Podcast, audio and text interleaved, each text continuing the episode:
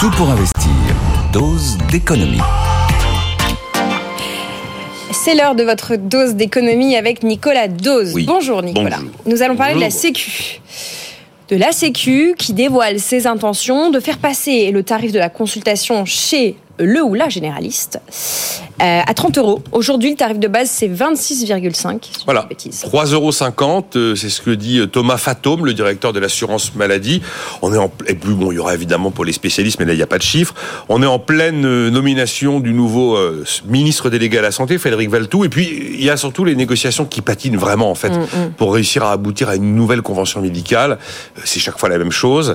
Et donc l'assurance maladie dit je suis prêt à monter les remboursements que j'accorde sur le, tarif de base euh, de 3,50 euros à 30 euros. Ça veut bien dire que ça ne change rien pour le patient. Le patient ne débourse pas un centime de plus.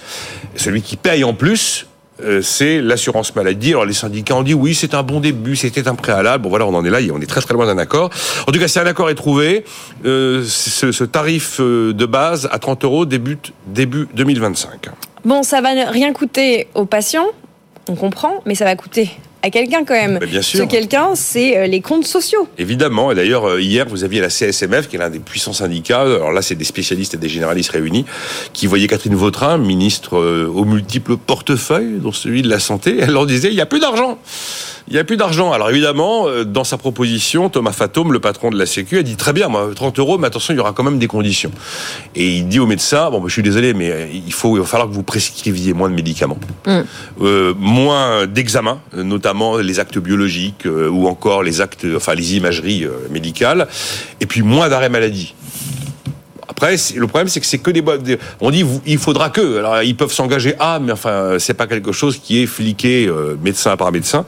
En moyenne, un médecin généraliste, sur une année, va prescrire l'équivalent de 700 000 euros. Un médecin? Un médecin sur un an. Donc on voit bien que la santé ça a un prix, que la santé c'est pas gratuit. Et dans les conditions effectivement posées par euh, le patron de l'assurance maladie, il y a l'idée qu'il faut améliorer l'accès aux soins. Et là il demande un effort, mais c'est pareil, c'est très immatériel. Faites un effort en matière de garde pour les premières heures de la nuit. Voilà quelques éléments. Il y a un autre élément qui concerne les rémunérations au forfait, mais alors là, euh, je vais vous dire franchement, j'ai un peu rien compris. Parce que je crois que comme tous ces systèmes très administrés, il, faut, faut- il y a un moment si vous en faites pas partie de manière intime, euh, il y a des trucs qui vous échappent. Et là, l'histoire du forfait, j'ai pas très bien compris ce qu'il voulait faire. Enfin voilà, bon, en tout cas, voilà quelques éléments du donnant-donnant. En plus, les syndicats aiment pas le donnant-donnant. Donc, euh, je vous assure que la nouvelle convention médicale, elle est pas gagnée. Bon, quand vous dites il n'y a plus d'argent, enfin pas vous, mais quand on entend il n'y a plus d'argent, est-ce que c'est vrai qu'il n'y a plus d'argent? C'est totalement vrai. Bah, regardez le, le coût politique d'une mesure qui rapporte finalement assez peu quand on dit qu'on va doubler les franchises médicales sur la boîte de Médoc et la consultation, justement. En termes de coût politique, de facture politique, c'est très élevé. Ah, vous faites de l'argent sur les malades Parce qu'on va passer de 50 centimes à 1 euro la franchise médicale sur une boîte de médicaments. Et tout ça, on le fait parce qu'il faut aller chercher 800 millions d'euros. C'est pas là, c'est pas, c'est pas 800 millions d'euros, 1300 milliards, c'est la dépense publique. hein dans son intégralité. Donc oui, effectivement, l'État est totalement désargenté. En plus, visiblement, dans les heures qui viennent ou peut-être en début de semaine, Bercy va sans doute suivre la recommandation du Trésor qui est révélée ce matin par l'opinion. Le Trésor nous dit que la prévision de croissance 2024 de la France va être révisée d'1,4% à 0,9%. C'est pas 1,4 à 1,3. hein. 1,4 à 0,9. Ça veut dire que si on fait une révision comme ça, on explose complètement les espoirs de recettes prévus pour l'année. Ça veut dire qu'on se retrouve dans une impasse budgétaire pour boucler le budget. Ça veut dire qu'au prochain coup, vous êtes sûr que les agences de notation vont, vont vous désinguer.